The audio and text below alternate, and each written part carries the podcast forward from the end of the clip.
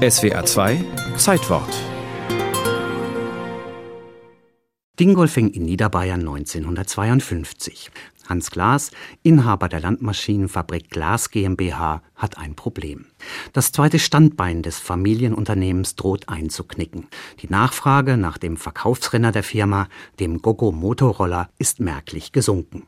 Den hatte Hans Glas in wenigen Jahren entwickelt und zum Erfolgsmodell gemacht, zum Rettungsanker der Firma, nachdem 1948 der Bau von Landmaschinen in eine Absatzkrise geraten war. Jetzt also zeichnet sich ab, dass der Motorrollerboom vorüber ist. Die Einkommen der Menschen sind gestiegen und ihre Ansprüche auch. Mobil will man sein, aber mit einem Dach über dem Kopf. Hans Glas muss die Produktpalette seiner Firma wiederum erweitern, zusammen mit Junior Andreas Glas. Mein Vater hat damit gesagt, schaut, dass er irgendein Fahrzeug herbringt, wo vier Personen Platz haben und das darf nicht mehr kosten wie ein Motorrad mit Seitenwagen und Begleitung. Ja, das ist Gogo Mobil geworden.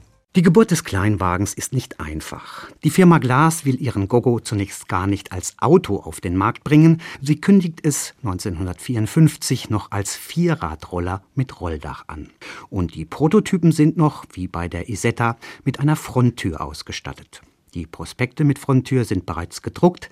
Da kommt ein Freund der Familie, der Rennfahrer George Meyer, auf eine Idee. Ich weiß nicht, es war der Geburtstag von meiner Frau. George Meyer war mit dabei und da habe ich immer so unser jüngstes Kind das Gokomobil gezeigt. Oh, sagt er schon wieder eine Fronttür. Da sage ich, George, es hat keinen Wert, wir kommen zeitlich nicht rein, das Fahrzeug ist zu klein. Ach, da kann man doch einsteigen. Na gut, wir haben da lang hin und her bis mich die Wut gepackt hat, habe ich eine Blechschere genommen und habe seitlich ein Loch reingeschnitten. Und sie, da schon, schaut recht, man konnte doch einsteigen. Und so sind dann die zwei Türen entstanden erinnert sich Andreas Glas. Am 19. Januar 1955 rollten in Dingolfing die ersten Serienmodelle des Gogos vom Band. Die Limousine des kleinen Mannes mit Stufenheck, 250 Kubikzentimeter Hubraum und Zweizylinder-Zweitaktmotor. Der war so stark wie 13,6 Pferde und brachte es auf 72 kmh Höchstgeschwindigkeit. Der Gogo wurde zum Verkaufsschlager und stach die Konkurrenz aus. Die BMW Isetta, die Heinkel-Kabine und andere Straßenflöhe wie den Kleinschnittger F125, das Fulda Mobil oder den Zünder Pianus. Und das Erfolgsgeheimnis des knubbeligen Kleinwagens? Da war zunächst das Schlupfloch, das der Gesetzgeber unfreiwillig bei den Führerscheinbestimmungen gelassen hatte. Die Führerscheinklasse 4 galt damals für Fahrzeuge bis 250 Kubik. Nur war nicht festgelegt, wie viele Räder das Fahrzeug haben konnte. Bis die Bestimmung Anfang der 60er auf zwei Räder begrenzt wurde, konnte man sich also mit einem kleinen Motorradführerschein in seinen Gogo setzen.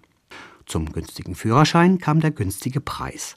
Rund 3000 D-Mark kostete die Einstiegsversion und dafür bekam man ein richtiges Auto mit Platz für vier Personen. Und wenn etwas so beliebt war, dann bekam das auch seinen eigenen Schlager. Wenn ich mit meinen Gogo so auf der Reise bin, dann hab ich gute Laune, weil ich das Gogo-Liedchen sing. Ende der 50er Jahre, als der Gogo prächtig lief, sollten die Hans Glas Werke die Autofirmen BMW und Audi übernehmen. Doch Hans Glas lehnte ab. Es kam anders. 1966 wurde die Firma Glas von BMW übernommen. BMW baute den Gogo weiter, nach zweieinhalb Jahren aber wurde die Produktion eingestellt.